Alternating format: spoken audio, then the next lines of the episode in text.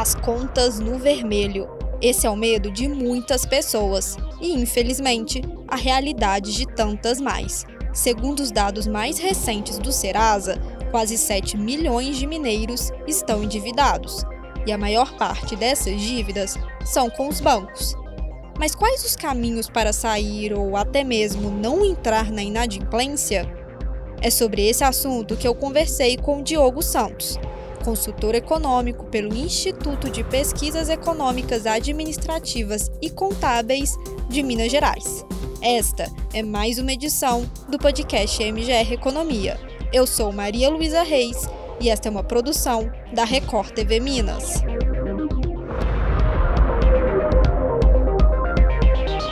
Diogo, queria primeiro agradecer pelo, por você ter aceitado o convite. Seja muito bem-vindo. Eu que agradeço, é um prazer estar aqui, Malu.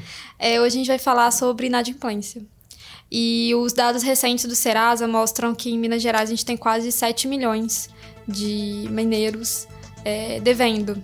E a maior parte deles deve ao banco, cartão de crédito. E a primeira pergunta que eu te faço é essa: o cartão de crédito continua sendo esse grande vilão?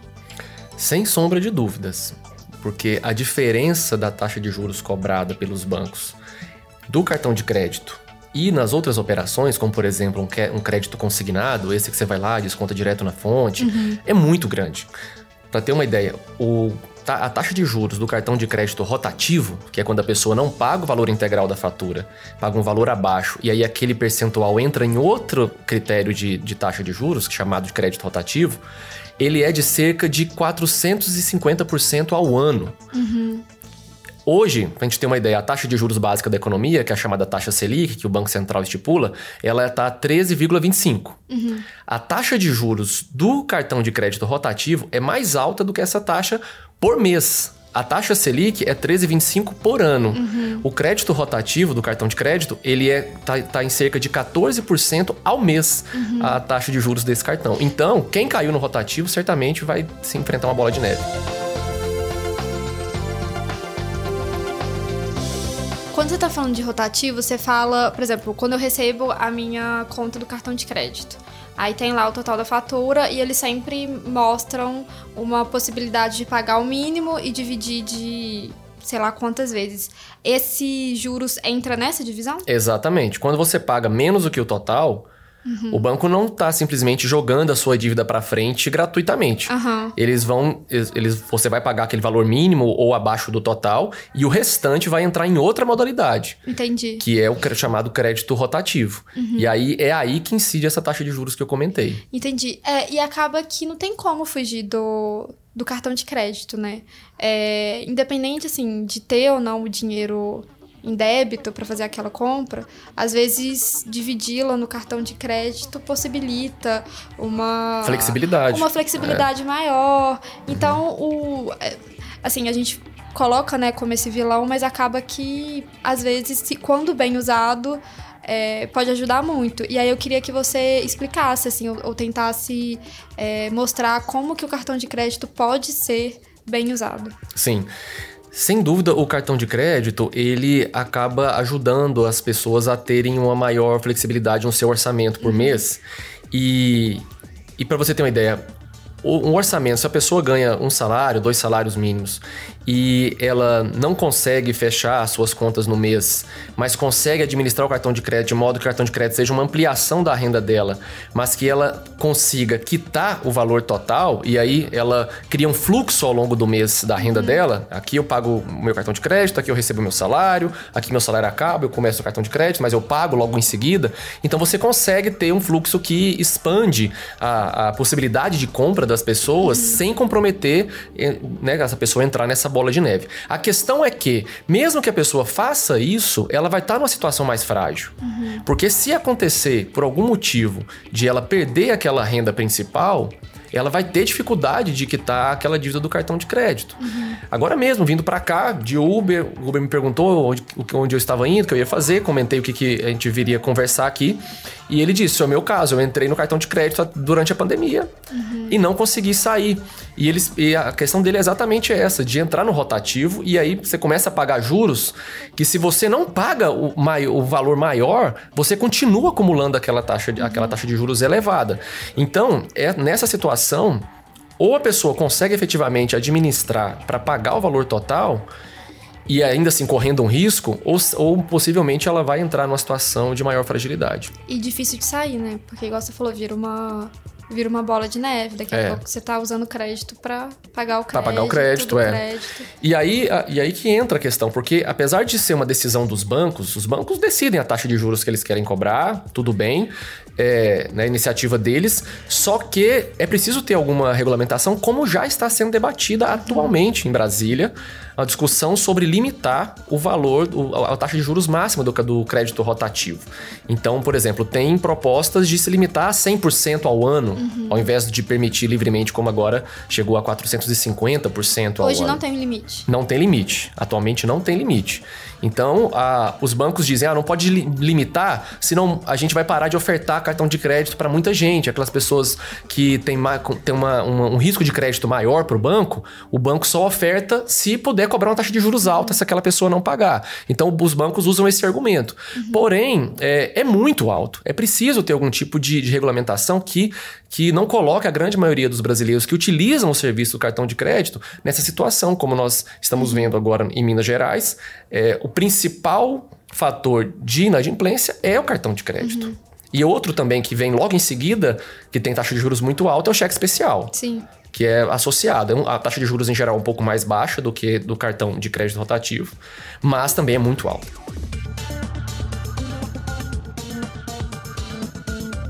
É, o banco está em primeiro lugar, assim, não nessa, nessa lista de. É, a, o, o poder dos clientes, né, da população, de tentar equilibrar esse jogo é muito pequeno, Sim, né? É Por isso que é importante que tenha é, algum tipo de regulamentação que não prejudique, né? uhum. né? Ninguém quer prejudicar o mercado, quer prejudicar o funcionamento do mercado de crédito, mas que é, equilibre esse jogo. Por quê? Porque no fim das contas é pior para todo mundo, porque uma pessoa que não consegue sair do seu endividamento, ela tem mais dificuldade de comprar, Sim. né? E se ela compra menos menos, as empresas vendem menos, as empresas também vão precisar de menos mão de obra, então é um demitem mais. Dominó, né? Exato. Na economia, Sim. nada está desconectado. Uhum. Né? Tudo, tem, tudo tem causa e efeito. E o que nós precisamos é justamente que a economia possa gerar mais emprego para as pessoas poderem comprar mais. E uma das formas de ajudar a isso acontecer é diminuir é, essa carga né, de, de dívidas que as pessoas estão enfrentando. E você tem alguma dica assim para não ficar inadimplente? Olha, é importante sim, porque eu acho que é importante a gente dizer, existem dois, dois conjuntos de fatores que podem levar à inadimplência. Uhum. Porque esse nível de inadimplência que nós estamos vendo, de inadimplência que nós estamos vivendo no Brasil atualmente, não é só um problema de responsabilidade das pessoas, né? São milhões de pessoas inadimplentes com, com dívidas que no caso de Minas Gerais se aproxima de 5 mil reais em média. Sim. É, então, isso significa um problema coletivo, social, uhum. né? Então, ou seja, existe um, uma quantidade de fatores que, que não estão na responsabilidade das pessoas, como, por exemplo, o aumento do desemprego, uma inflação muito alta, porque aí a inflação acaba corroendo o seu poder de compra e não sobra dinheiro para pagar todas as dívidas, todas as contas. Mas também tem fatores, vamos dizer assim, que as pessoas podem também cuidar individualmente. Mais fácil, mais fácil de controlar. É, como por exemplo, em primeiro lugar, é preciso que as pessoas tenham a, a exata consciência de quais são suas despesas mensais. Uhum. Isso não parece óbvio, mas não é tão óbvio. Nem todo mundo tem exatamente quanto que você gasta por mês. Isso, existem aplicativos que ajudam a fazer isso, ou mesmo o velho bom caderninho, uhum. mas é possível você ter um controle de quanto você gasta por mês para você saber se a sua receita ela está cobrindo esse gasto todo e se não estiver cobrindo, qual é o tamanho do buraco. Uhum. Porque sabendo o tamanho do buraco, você também pode se planejar. Então, a primeira dica é essa: conhecer qual é a sua despesa mensal e poder confrontá-la com a sua renda e aí saber se você tem é, uma dívida né, que é administrada, administrável ou não. Então, esse é o primeiro ponto. O segundo ponto é saber qual é o perfil das dívidas que você tem. Você está endividado no cartão de crédito, que é o maior e o principal problema, é um tipo de dívida. Você está endividado com essas contas é, de energia, de água, de telefone, de internet, é outro tipo de dívida. Ou numa loja, né? Esse tipo de. Então, saber qual é o perfil da sua dívida também é importante. Uhum. Eu tenho dívidas que são com taxa de juros mais altas, eu tenho, taxa, tenho dívidas com taxa de juros mais baixas. Então, saber o perfil da sua dívida é outro ponto. Porque aí, se você conhece a sua receita, conhece a sua despesa, conhece o perfil da sua dívida, você pode ir atrás de rene renegociá-la. Uhum. E aí tem que ir até a ação, tem que, tem que renegociar. Tem que, tem que ir ao banco, tem que ir ao banco, no caso do cartão de olha, eu quero o banco os bancos fazem oferta em geral, né, para quem está endividado, reduz a taxa de juros, enfim.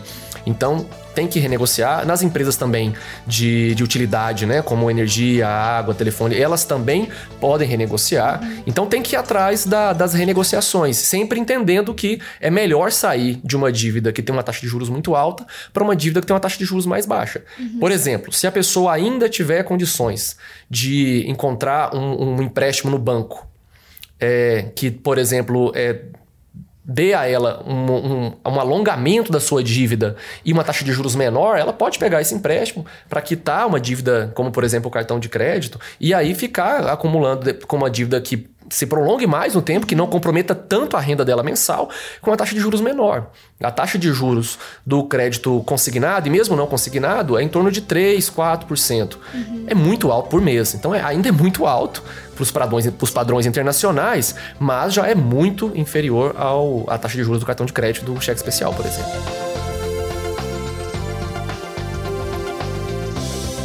Muita gente não, não sabe mesmo onde ir, por onde começar, como fazer. É, teve, teve uma vez, recentemente até, eu tava no banco uhum. e a pessoa que tava sendo atendida antes de mim era uma mulher e aí eu acabei ouvindo a conversa. Eu já não lembro mais os detalhes, mas eu lembro que era uma coisa muito básica. E o, e o atendente do banco explicando passo a passo para ele, ele falou assim: olha, mês que vem você vai voltar aqui e a gente vai fazer junto. Uhum. E ele dando esse apoio mesmo, que era, que era uma coisa. Era uma coisa tão básica, eu não lembro mais o que era. Mas que eu fiquei pensando assim, poxa, essa mulher deve estar numa situação muito complicada, porque se é. ela não sabia isso, Exato. ela deve ter entrado numa, numa fria, assim, é. gigantesca. O que, que você aconselha? Você acha que procurar alguém no banco, seja. Olha, eu acho que procurar ajuda é, é sempre a primeira e melhor opção. Às vezes não precisa uhum. ser diretamente um funcionário do banco, mas às vezes é o seu vizinho, é um parente, uhum. né? Procurar ajuda. Quando a pessoa tá nessa situação que é até difícil para ela compreender Sim. qual que é o seu problema, é importante procurar uma ajuda de alguém de confiança uhum. que possa lhe orientar, dar os primeiros passos da, da orientação de quem procurar. Porque é uma pessoa que pode, por exemplo, acessar o aplicativo do banco, Sim. ver que tipo de oferta que, por exemplo, agora no programa de renegociação de dívida do governo federal se existe ou não a possibilidade da pessoa uhum. renegociar, né? Ou entrar nos sites também do Serasa que tem, é, que faz ofertas, as Sim. empresas fazem ofertas de renegociação de dívida, ver se a pessoa se encaixa. Tá online, né? Exato. Então, muitas vezes a pessoa não vai conseguir resolver por não ter a alfabetização digital necessária uhum. para lidar Exatamente. com essas ferramentas. Então, pedir apoio, pedir ajuda é fundamental. E também, claro, que as instituições, que as instituições financeiras, os governos também ajudem nessa direção, de simplificar os processos, de simplificar os acessos, de buscar mais orientação, criar linhas telefônicas também, que às vezes as pessoas por telefone Sim. têm mais facilidade de resolver. Mais confiança. É mais confiança, né? Enfim, então assim, eu acho que existem saídas.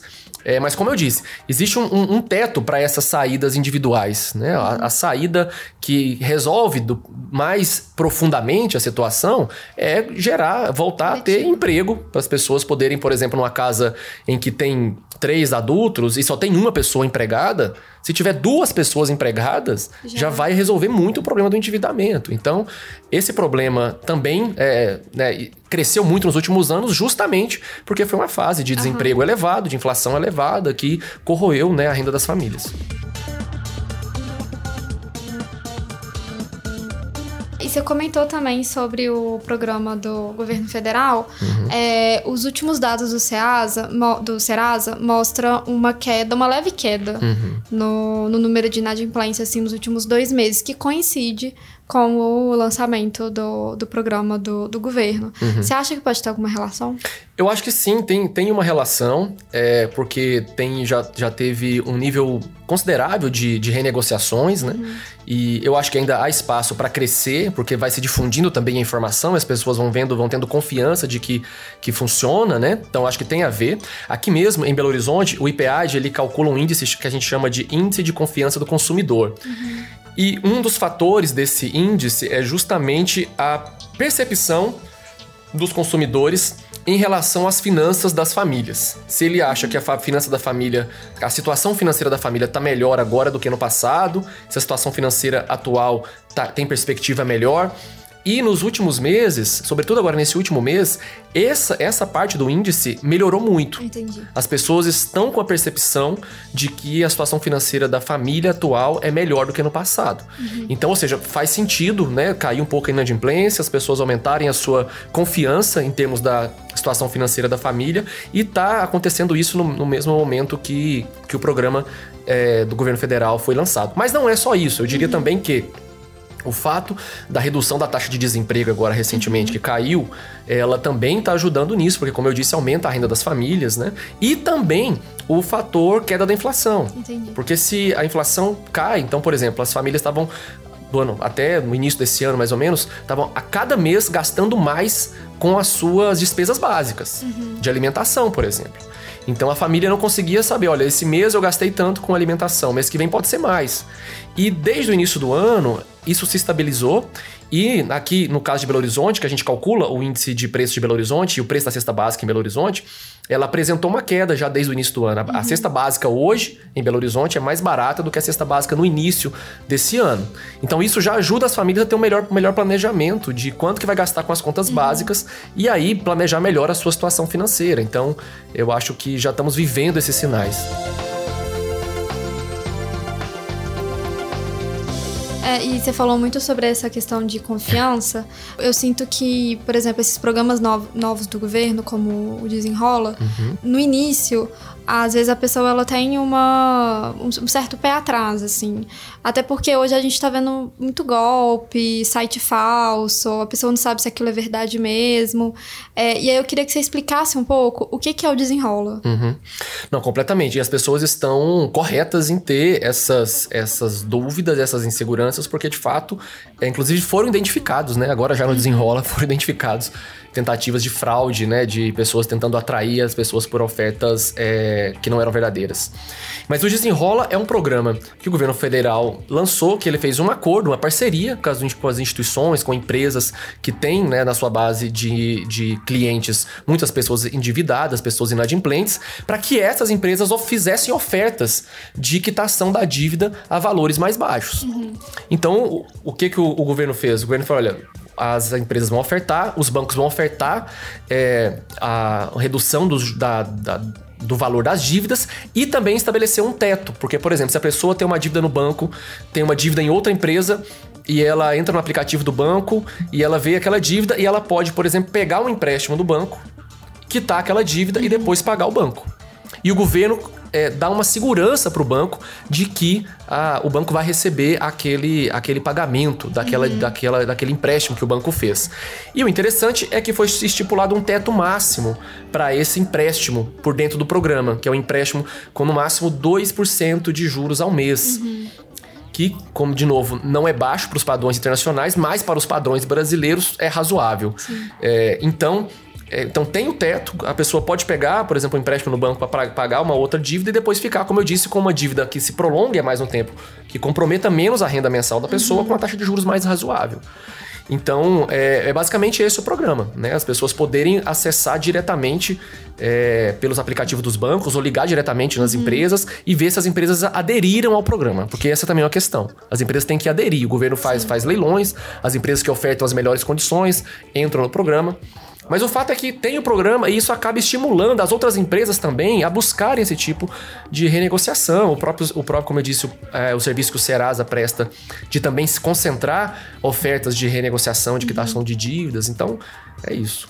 É importante ter essa atenção, né? Igual, igual você falou, é, conversar com alguém de confiança, pedir uma ajuda, né? Quando sente essa, essa dificuldade. E, e, e nesse assunto ainda de internet, confiança, uhum. é, programa, é, recentemente a gente, tem, a gente tem visto um aumento é, considerável, assim, de influenciadores, uhum. é, pessoas na, nas redes sociais falando sobre é, economia, mas principalmente investimento. Exato. Assim.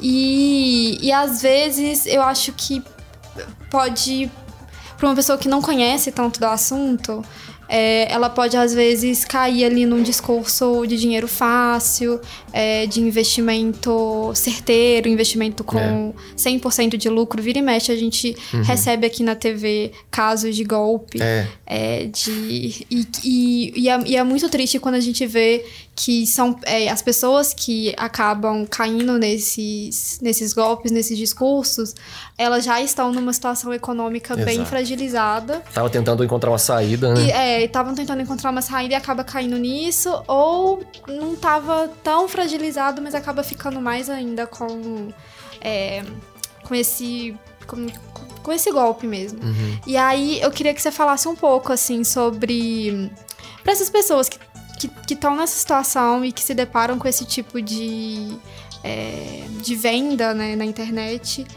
como, como saber se aquilo ali é confiável ou não? É.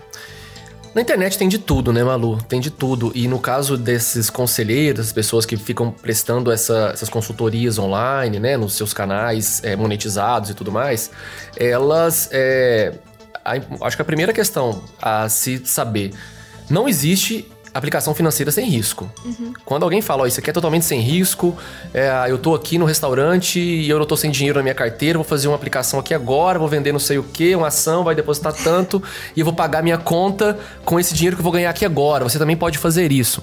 Olha, isso é não é, as pessoas não podem entrar nessa. Né? Não existe é, aplicação financeira sem risco. Mesmo um título público, que é uma forma de aplicação financeira mais segura, porque você está emprestando dinheiro para o governo. Uhum que é dito como renda fixa, né? Ah, você tem uma renda fixa, se você aplica hoje em tantos reais num título público, lá na frente você vai saber exatamente o valor que você vai ter. Uhum. Isso é verdade. Só que se até lá, no meio desse caminho, você resolver tirar o seu dinheiro, por algum motivo Acaba. você precisou, você vai pagar, o governo vai te pagar, não o valor que ele combinou com você no final, uhum. mas o valor que tá valendo no mercado naquele dia. Que pode ser abaixo. Pode ser abaixo do que, do que você pagou. Exatamente. Você pode perder. Então, mesmo no caso de um título público, se você comprar antes do prazo de vencimento, vai flutuar uhum. a, o valor que você vai receber.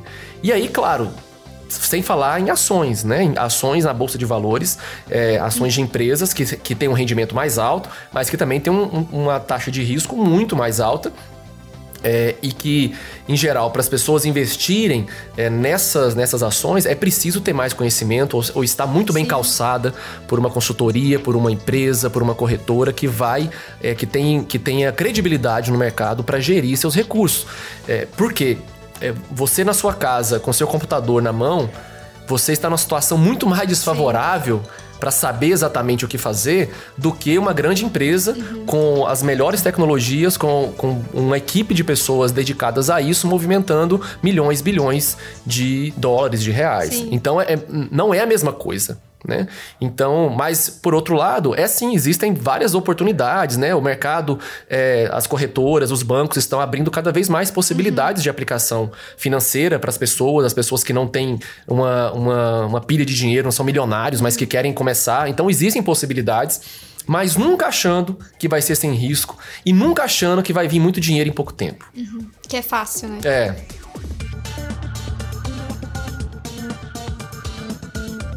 Eu vejo que às vezes tem uma relação até de aposta, assim, né? Uhum. No, principalmente na bolsa, ah, eu vou colocar aqui e sendo que não é, não é, não, não é a mesma coisa.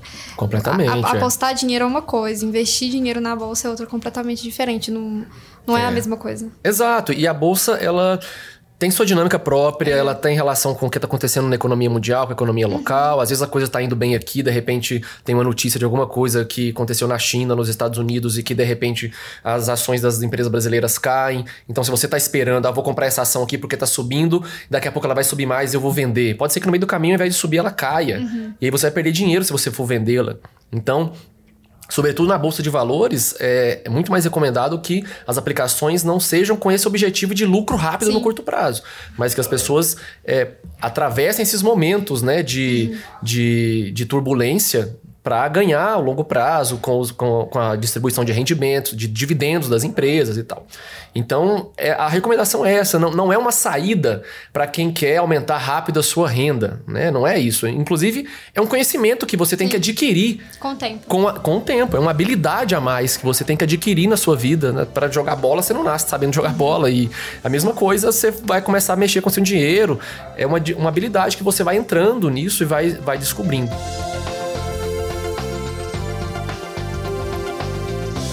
É, Diogo, para terminar nossa conversa, a gente sempre gosta muito de falar de futuro. E aí eu queria te fazer duas perguntas em relação ao futuro. A, a primeira é como você vê, é, seja nos próximos meses ou nos uhum. próximos uhum. anos, a realidade brasileira no, no que diz respeito à inadimplência. E a segunda é, é que vendo os dados, a gente vê que hoje o perfil de inadimplentes ele é um perfil de pessoas mais velhas. Uhum é, se você acha que a relação do jovem brasileiro com o dinheiro tem mudado.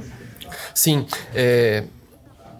Eu sou razoavelmente otimista com os próximos meses e anos. Uhum. Se a gente continuar mantendo esse caminho de buscar normalizar a economia brasileira, ou seja, reduzir a taxa de juros, o emprego voltar a subir e as empresas voltarem a contratar, venderem mais. É, e eu acho que nós estamos nessa tendência. E isso se consolida, com certeza nós vamos ver uma melhora no cenário da inadimplência. E eu acho que a, a perspectiva hoje é de melhora nesses aspectos. Tirando isso, é, nós vamos conseguir minorar o problema da inadimplência com programas, né, com tentativas de renegociação, com as pessoas buscando também renegociar suas dívidas em condições melhores. Mas as condições de fundo, que eu disse mais profundas, eu acho que hoje no Brasil a gente está começando a melhorar.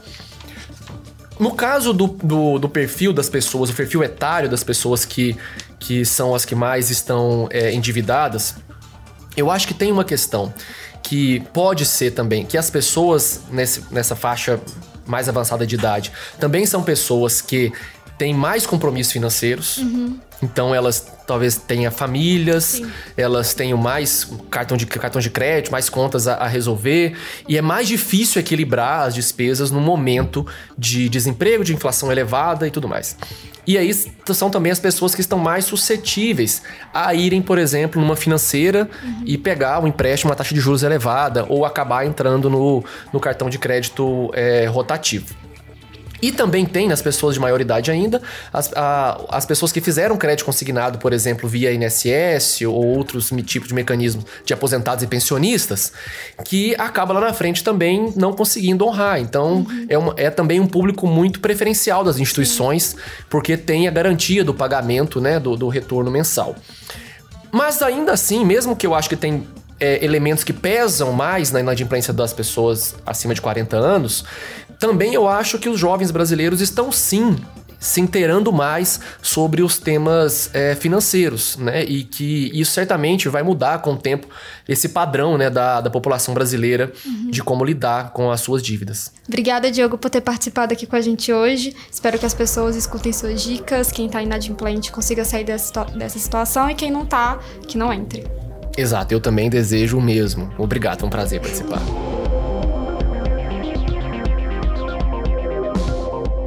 Podcast MGR Economia de hoje fica por aqui. Na semana que vem tem mais. O quadro vai ao ar às terças-feiras, no MGR Record, a partir das 5 para 7 da noite. Até a próxima! Este podcast teve roteiro de Maria Luísa Reis edição de áudio Kiko Viveiros, chefia de redação Adriana Vigiano e Flávia Martins e Miguel, direção de jornalismo Marco Nascimento.